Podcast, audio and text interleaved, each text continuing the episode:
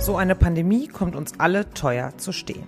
Auch finanziell. Unternehmen sollen nicht pleite gehen, Arbeitnehmer über Kurzarbeit bestenfalls ihre Jobs behalten, Impfangebote werden alle kostenlos gemacht und bislang können wir uns ja sogar kostenlos testen lassen. Dafür nimmt der Staat Geld in die Hand und zwar eine ganze Menge Geld. Das Ergebnis? Der Schuldenberg wächst. Aber Staatsschulden sind ja auch die Schulden der Bürger. Deshalb stellt sich jetzt schon die große, große Frage, wer zahlt am Ende eigentlich die Rechnung? Der Steuerzahler? Oder die kommende Generation? Oder ist es am Ende so, dass eigentlich niemand so richtig die Rechnung zahlen muss? Das alles klären wir heute mit unserem Gast, dem FAZ-Herausgeber Gerald Braunberger. Und damit herzlich willkommen zu einer neuen Folge unseres FAZ-Podcasts Finanzen und Immobilien. Ich bin Maja Brankovic. Und ich bin Antonia Mannweiler. Schön, dass Sie dabei sind an diesem Dienstag, den 27. Juli. Dieser Podcast wird präsentiert von der ING. Nur du weißt, wer oder was dich wirklich bewegt. Welche Menschen, welcher Sport, welches Essen, welcher Urlaub. Und bei Finanzen soll das nicht so sein? Doch, mit der ING. Denn die ING unterstützt dich mit spannenden Inhalten rund ums Geld dabei, deine eigenen Ziele zu erreichen. Entdecke den ING-Blog Wissenswert jetzt unter ing.de slash Wissen. Antonia, es wird Zeit, dass wir über die große Geldflut sprechen. Die Bundesregierung hat ja seit der Corona-Krise eine gigantische Summe an neuen Schulden aufgenommen. Und sie wird auch in diesem Jahr und im nächsten Jahr weiter Schulden machen. Und zur Pandemie ist ja jetzt leider auch noch tragischerweise die Flutkatastrophe dazugekommen, die ja auch Schäden angerichtet hat, die der Staat ja auch finanzieren will. Ja, sag mal, Maja, von welcher Größenordnung sprechen wir denn da insgesamt? Ja, das Statistische Bundesamt hat gerade eben neue Zahlen veröffentlicht. Letztes Jahr sind danach 275 Milliarden Euro an Schulden neu hinzugekommen. Also insgesamt ist der Schuldenberg mittlerweile mehr als zwei Billionen Euro groß. Das ist eine Zahl mit zwölf Nullen. Also für uns kleine Menschen eigentlich unfassbar. Ja, aber nur um mal so ein besseres Gefühl dafür zu bekommen, hast du da vielleicht einen Vergleich parat? Ja, die Statistiker haben die Summe mal auf unser aller Schultern gelegt, um einen Eindruck von der Größenordnung zu bekommen, von der wir hier sprechen. Auf jede Omi und jedes Baby verteilt hat jeder einzelne von uns 26.532 Euro. 83 Millionen Menschen. Wow, also das ist ja schon eine ordentliche Nummer, aber so kann man doch eigentlich nicht rechnen. Ja, nee, natürlich nicht. Das sind ja alles keine privaten Schulden, die wir irgendwann der Bank oder irgendeinem anderen Gläubiger zurückzahlen müssen. Ähm, aber ich, das ist so eine Zahl, die man sich trotzdem einfach mal so zu, zu Gemüte führen kann, dass ähm, jeder einzelne von uns, äh, so viel Millionen Menschen, ähm, eine fünfstellige Summe an Schulden äh, mit sich rumtragen würde, wenn es sich um private Schulden handeln würde. Aber so ein bisschen in die Richtung, äh, dass es so auf unseren Schulden, Schultern liegt, die Schulden, geht es in den Köpfen der Menschen schon. Also ich habe in letzter Zeit mehrere Umfragen gesehen, in denen sich die Befragten ziemlich besorgt über die wachsenden Staatsschulden geäußert haben. Und zwar nicht, weil sie sich Angst über, um die Finanzstabilität oder sowas machen, sondern weil sie Angst haben, dass irgendwann sie zur Kasse gebeten werden, um das Ganze zu finanzieren. Also das Thema Staatsverschuldung mag vielleicht super abstrakt klingen im ersten Moment. Vielen Bürgerinnen und Bürgern geht es aber ganz schön nahe, das Thema. Ja klar, und ich meine, es ist ja auch ganz schön schwer vorstellbar, dass wir Milliarden ausgeben und das am Ende niemanden etwas kosten wird. Wobei wir ja an dieser Stelle auch betonen sollten, Deutschland ist ja in puncto Schulden auch ein totaler Musterschüler. Denn wenn wir über Staatsschulden sprechen, sollten wir uns ja niemals nur die Summe unserer Schulden anschauen, sondern das Ganze auch immer ins Verhältnis zur Wirtschaftsleistung setzen. Denn je mehr wir erwirtschaften, desto höher fallen ja auch die Steuereinnahmen aus, die der Staat braucht, um seine Schulden zu bedienen.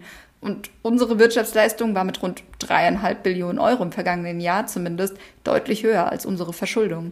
Ja, ja, auf jeden Fall. Also die Sache ist ja die, wenn ich mir jetzt zum Beispiel mal meine fünfjährige Nachbarin angucke, die hätte ja schon Schwierigkeiten, wenn sie Schulden in Höhe von, sagen wir mal, 100 Euro hätte. Da würde ihr Taschengeld ja vorne und hinten nicht reichen, um, um, um diese Schulden irgendwie perspektivisch zu begleichen.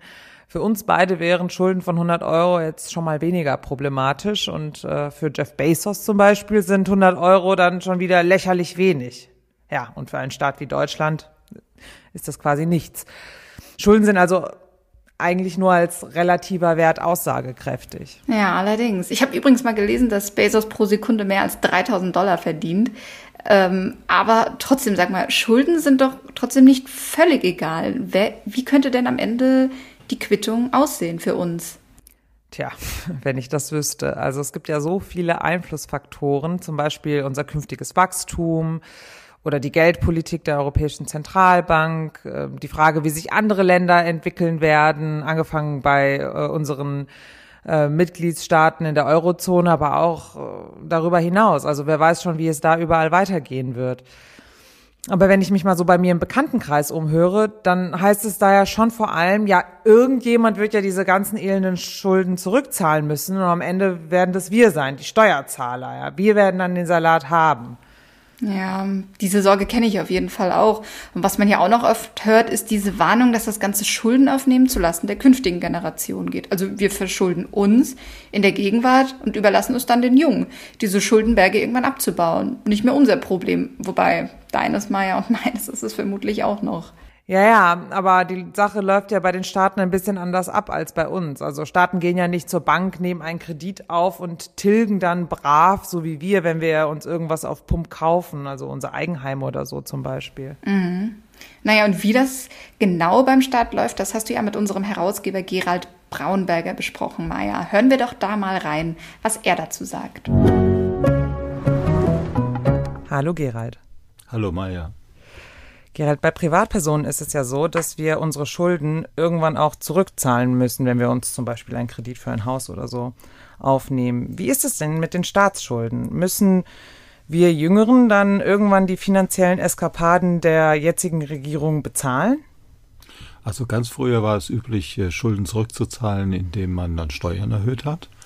Und mittlerweile ist es so, dass man äh, versucht, die Schulden immer weiter in die Zukunft zu verlagern, indem man äh, fällig werdende Anleihen ersetzt durch neue Anleihen. Und auf diese Art und Weise schiebt man die Schulden immer so vor sich her.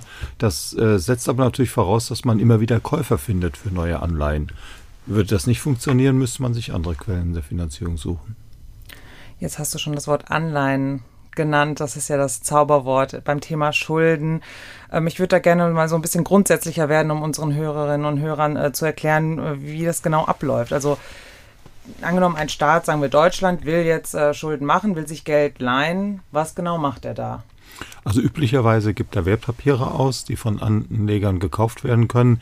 Ganz früher hat man auch Kredite aufgenommen, zum Beispiel bei Banken, das spielt aber heute keine große Rolle mehr.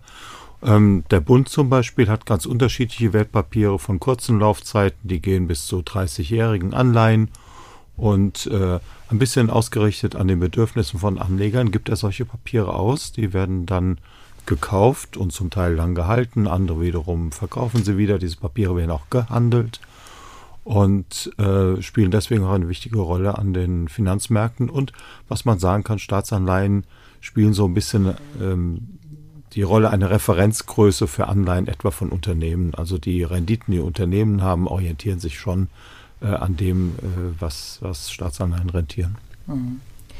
Wer sind denn diese Menschen, die deutsche Staatsanleihen kaufen? Sind das Inländer, Ausländer? Sind es überhaupt Privatpersonen? Sind es eher Institutionen? Wie, wie, wie kann ich mir das vorstellen?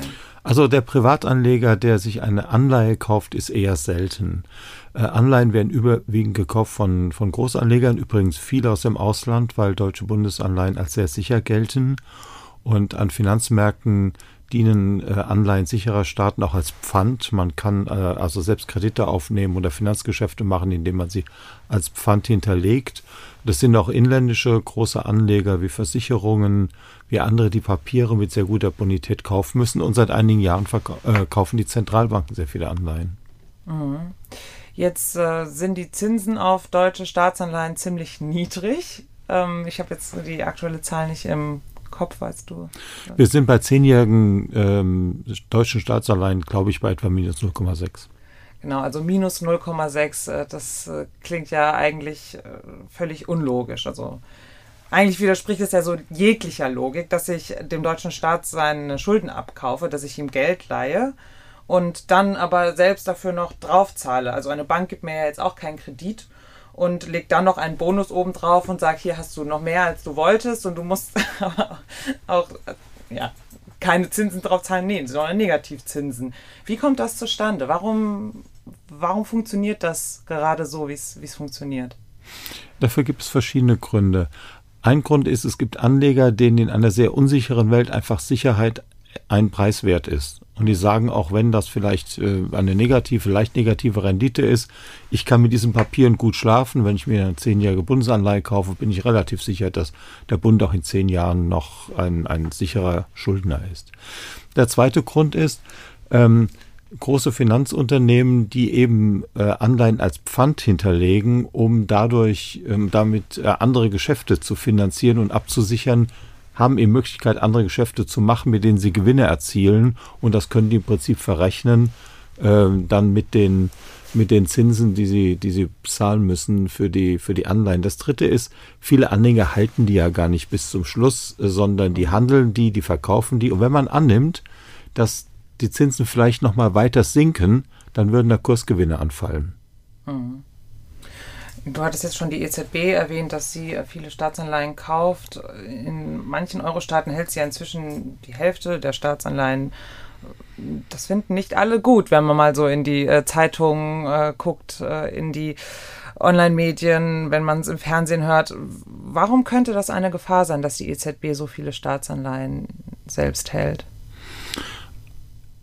In der Eurozone darf die EZB eigentlich keine Staatsfinanzierung betreiben. Das ist ja gesetzlich verboten. Das ist in anderen Ländern und anderen Währungsräumen anders.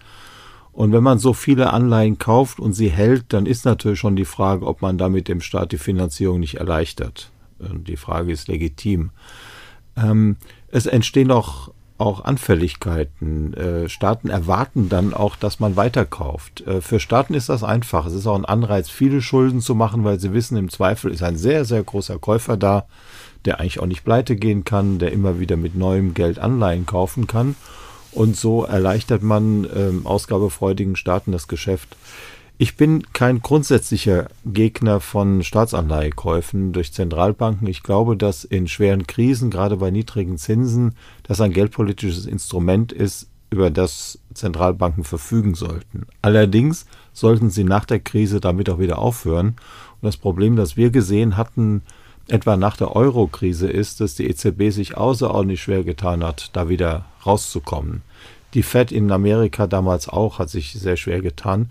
Das heißt, ich bin nicht dagegen, dass die Zentralbanken jetzt während der äh, Pandemie ähm, Anleihen kaufen. Mhm. Das ist eine schwere Krise gewesen, das ist okay. Sie müssen aber davon wieder rauskommen. Und wenn man sich anschaut, dass in den Vereinigten Staaten die Wirtschaft sehr stark läuft, die Inflationsrate über 5% ist und die amerikanische Zentralbank Anleihen kauft, als befinde sich die Wirtschaft in einer schweren Krise, das passt halt einfach nicht mehr. Mhm. Ähm, jetzt hast du die Inflation erwähnt. Der Zusammenhang zwischen, äh, zwischen Staatsanleihen und Inflation, der ist, glaube ich, nicht jedem Hörer, jeder Hörerin ähm, so bewusst. Möchtest du da noch mal kurz das erklären? Also normalerweise gibt es gar keinen so, so engen Zusammenhang zwischen Staatsverschuldung und Inflation in normalen Zeiten, solange die, Schuldung, die Verschuldung nicht zu groß wird. Da orientiert sich, orientiert sich die Geldpolitik einfach an dem, was sie tun muss, um die Inflationsrate bei ihren Zielen zu halten. Und ob ein Staat sich da ein bisschen mehr oder weniger verschuldet, ist, ist nicht so, so schlimm. Ähm, es wird dann schwierig, wenn Zweifel daran existieren, dass die Staatsfinanzen äh, nachhaltig sind. Dass, wenn die Gefahr eines Staatsbankrottes droht aus der Sicht von Anlegern, entsteht Druck auf die Zentralbank, immer weiter diese Papiere zu kaufen. Und dann kann es sein, dass sie einmal so viel Geld schöpft, ähm, dass tatsächlich Inflation entsteht. Das ist ein alter Trick gewesen früher von Staaten, wenn die, äh, die Last der Staatsschulden so groß wurde, hat man versucht, sie wegzuinflationieren. Mhm. In einer Welt, in der man das eben nicht möchte, ähm, kann man aber dann als Staat sich eben nicht beliebig verschulden. Man muss sich für eins von beiden entscheiden. Mhm.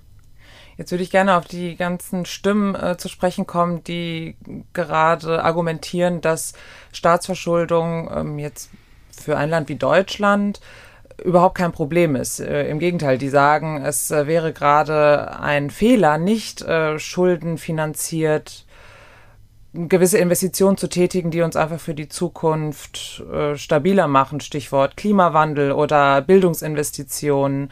Ähm, das Argument lautet ja immer, die Zinsen sind niedrig, äh, sie werden vermutlich auch niedrig bleiben. Ist das ein Spiel mit dem Feuer oder kann man sagen, ja, es gibt schon gute Gründe, so zu argumentieren?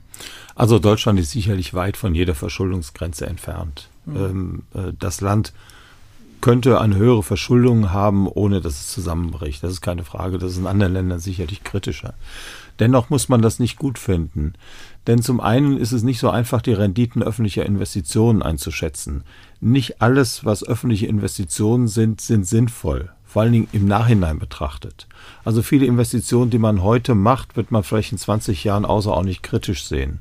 Natürlich kann man sie finanzieren, aber dadurch, dass man sagt, ich investiere in Bildung, ist noch nicht sinnvoll Geld ausgegeben worden. Es ist mir zu viel die Haltung, wenn man Geld ausgibt, dann wird daraus schon etwas Gutes. Und die ganze Geschichte zeigt, dass das nicht so ist, sondern viel Geld ist verschwendet worden und man kann auch Geld für äh, zur Bekämpfung des Klimawandels ausgeben, das schlecht ausgegeben worden ist. Deswegen glaube ich, dass diese, diese einfache Logik so nicht funktioniert. Der Vorteil von Begrenzung äh, von Staatsverschuldung, zum Beispiel durch die deutsche Schuldenbremse, besteht darin, dass ein Staat genau priorisieren muss, seine Ausgaben. Man muss sich darüber im Klaren sein, was ist mir wichtig. Und wenn dann Investitionen wichtig sind für ihn, zum Beispiel mit Punkt, äh, mit, mit Hinsicht auf, auf Klima oder auf Bildung, dann soll er das an erster, an erster Stelle finanzieren, aber aus seinen laufenden Ausgaben. Das zweite ist, wenn der Staat sagt, ich kann mir einfach Schulden aufnehmen, ähm, dann finanziert er vielleicht Projekte, die besser privat finanziert werden könnten. Also die Verlockung für den Staat, einfach zu viel zu tun und dann Dinge zu tun, die nicht gut sind, äh, das ist die große Gefahr. Und das macht vielleicht auch private Investoren bequem? Oder es gibt ja diese in äh, ökonomischen Lehrbüchern dieses äh, Phänomen des Crowding Out. Also der Staat ist so aktiv in, mit seiner Investitionstätigkeit, dass andere gar nicht mehr brauchen oder müssen oder sogar können ihre Investitionen irgendwie unterbringen. Ist das, ist das eine Gefahr? Also wir sehen ja auch, dass die private Investitionstätigkeit seit Jahren nicht so ist, wie wir es gerne hätten in Deutschland, wie es vielleicht gut wäre. Ja, die private Investitionstätigkeit ist vor allen Dingen auch sehr niedrig, weil der Staat mit, mit Regulierung vieles äh, verzögert. Es dauert alles viel zu lange. Und ich glaube, der Staat wäre besser beraten, private Investitionen zu erleichtern und dann darauf zu setzen, dass sich da Geld findet. Wenn man allein anschaut, äh, wie sehr Nachhaltigkeit ein Thema ist an privaten Kapitalmärkten. Also wenn man sich anschaut, wie viele Fonds es gibt, wenn man ähm, sich anschaut, was, was große Investoren da tun, da ist schon viel Geld da, das in, in, in klimafreundliche Projekte fließen würde. Ähm, es wäre Aufgabe des Staates zu erleichtern, dass das möglich ist. Es hat doch zum Beispiel keinen Sinn, wenn der Staat sagt, ich muss jetzt unbedingt viel Geld ausgeben, man bekommt aber aus, aus politischen Gründen äh, nicht die richtige Infrastruktur hin. Ja? Also etwa für den, für den Transport von Strom durchs Land. Mhm. Ähm, jetzt sagtest du, die Steuererhöhungsgefahr ist jetzt nicht so groß, weil man ist der, im Laufe der Geschichte dazu übergegangen, ähm, die Schulden über Staatsanleihen, Neuausgabe von Staatsanleihen zu refinanzieren. Ähm, viele Bürgerinnen und Bürger machen sich trotzdem große Sorgen über diese steigenden Schulden, gerade deshalb, weil sie Angst um ihr eigenes Geld haben. Da gab es jetzt eine Allensbach-Umfrage, die genau das wieder gezeigt hat. Und man hört es ja auch immer wieder, wenn man sich so im im Umfeld umhört, ja toll, jetzt gibt der Staat erstmal einen Haufen Kohle aus und dann steigen die Steuern und ähm, ja, klar, ich meine, ein Staatshaushalt lässt sich halt leichter ähm, wieder äh, aufräumen, wenn die Einnahmen höher sind. Wie berechtigt sind die Sorgen? Den richtigen Test hätte man, wenn die EZB aufhörte, Anleihen zu kaufen. Dann würde man sehen, wie viel privates Interesse es für Anleihen gibt.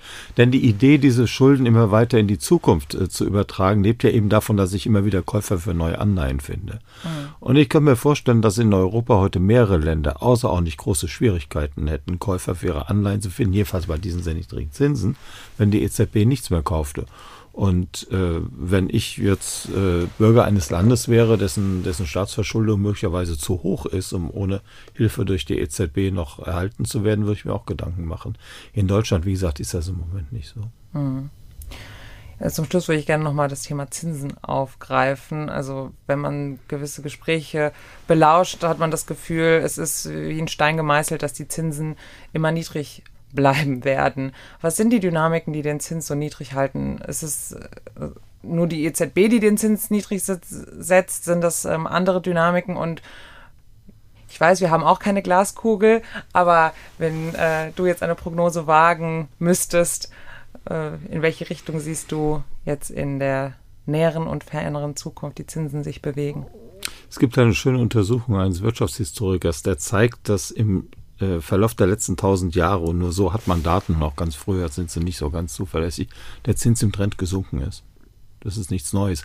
Viele, äh, viele Menschen meiner Generation erinnern sich an die Zinsen in den 70er, 80er Jahren, wie schön hoch die waren. Nur Anfang der 90er gab es, glaube ich, noch 7 oder 8 oder 9 Prozent für Bundesanleihen. Das waren die Ausreißer. Das waren eigentlich die ungewöhnlichen Dinge. Ähm, die Zinsen im Trend, vor allem wenn man so um die Inflationsrate bereinigt, sind, sind eigentlich seit langer Zeit gesunken.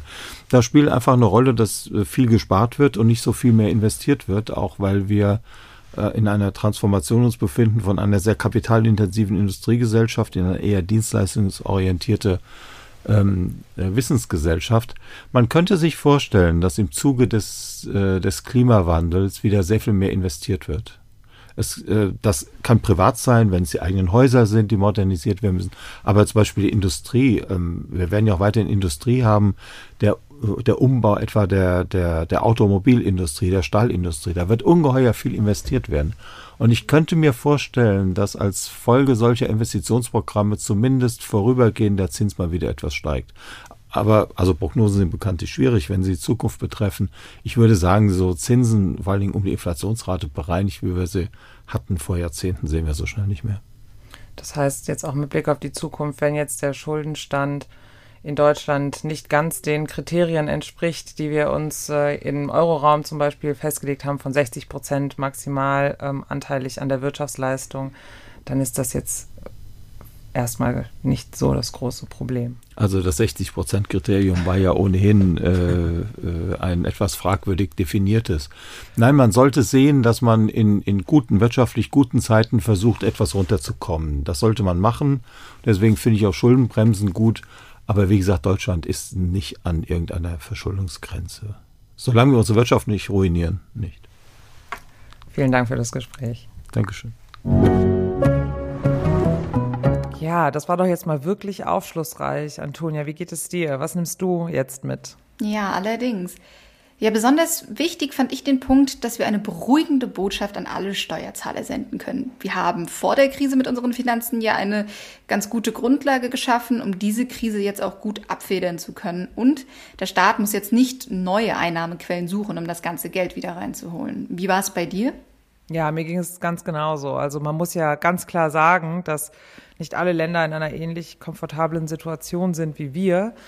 Aber wenn wir mit unserem Podcast mal so ein bisschen die Sorgen derjenigen nehmen können, die jetzt Angst vor der nächsten Steuererhöhung haben, das ist doch eine gute Sache. Allerdings. So, liebe Maja, jetzt fehlt uns nur noch unser Ding der Woche. Was hast du uns denn dieses Mal mitgebracht? Ja, mein Ding der Woche ist in dieser Woche ein sehr, sehr lustiges Rechenspiel, was ich im Internet gefunden habe. Beziehungsweise, um ehrlich zu sein, habe nicht ich es gefunden, sondern mein Schwager aber ich finde es sensationell gut und es passt auch so ein bisschen zu unserem Schuldenthema und Dimensionthema und deshalb dachte ich, bringe ich das mal diese Woche mit. Alright, alright. Um welchen Rechner geht es denn? Das Ding heißt Spend Bill Gates Money. Also es sieht super basic aus, es ist so ein Internetrechner und es ist vom Layout her wirklich total einfach gemacht. Oben auf der Seite hat man so einen Kontostand, der zeigt äh, beim Start 100 Milliarden Dollar an. Also man ist am Anfang des Spiels so reich wie Bill Gates, daher der Name Spend Bill Gates Money. Und dann kann man auf der Seite wie in so einem Online-Shop die unterschiedlichsten Dinge kaufen, so mit Buy, Buy, Buy. Einfach draufklicken, so wie beim Warenkorb, so Plussen. Und dann sehen, wie sich der Bill Gates mäßige Kontostand, den man da zur Verfügung hat, ändert. Also es gibt alle möglichen Warenkategorien, so es fängt an bei einem Big Mac für zwei Dollar, Flipflops für fünf, dann gibt's Lobster Dinner, AirPods, Hunde, Rolex, Tesla, McDonalds Restaurant Lizenzen, äh, Formel 1 Wagen, Yachten, eine Mona Lisa, Wolkenkratzer bis hin zu einem NBA Team für 2,1 Milliarden Dollar. Äh, ich sehe schon, wohin das führt. Wobei so Sachen wie NBA-Team, Yacht und Mona Lisa wahrscheinlich nochmal was ganz anderes sind als ein paar Flipflops. McDonalds Restaurantlizenz finde ich auch ganz gut. Ja, ja, also es ist, es ist wirklich krass, genau wie du sagst, irgendwie äh, paar Flipflops. Also wenn du anfängst, Flipflops da in den äh, Einkaufskorb zu legen, passiert halt wirklich einfach mal gar nichts.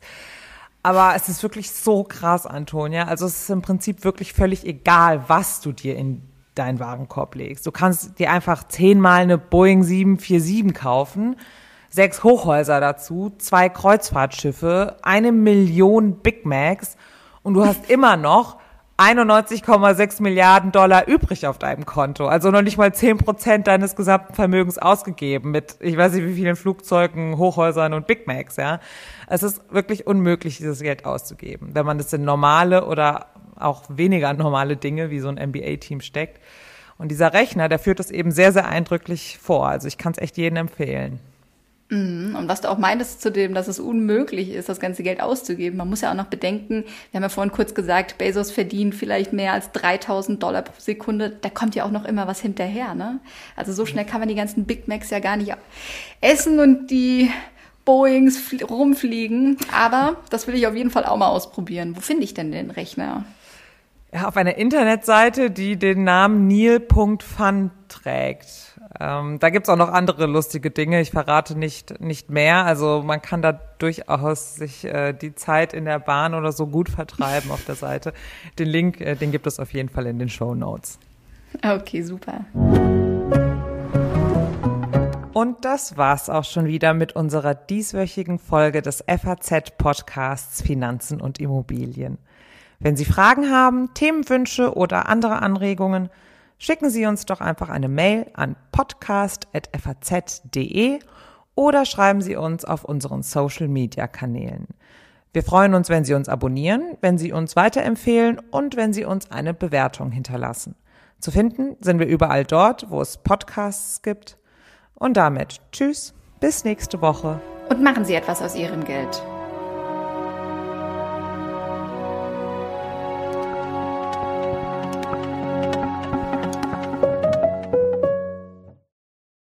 Dieser Podcast wird präsentiert von der ING. Nur du weißt, wer oder was dich wirklich bewegt. Welche Menschen, welcher Sport, welches Essen, welcher Urlaub. Und bei Finanzen soll das nicht so sein? Doch, mit der ING. Denn die ING unterstützt dich mit spannenden Inhalten rund ums Geld dabei, deine eigenen Ziele zu erreichen. Entdecke den ING-Blog Wissenswert jetzt unter ing.de slash Wissen.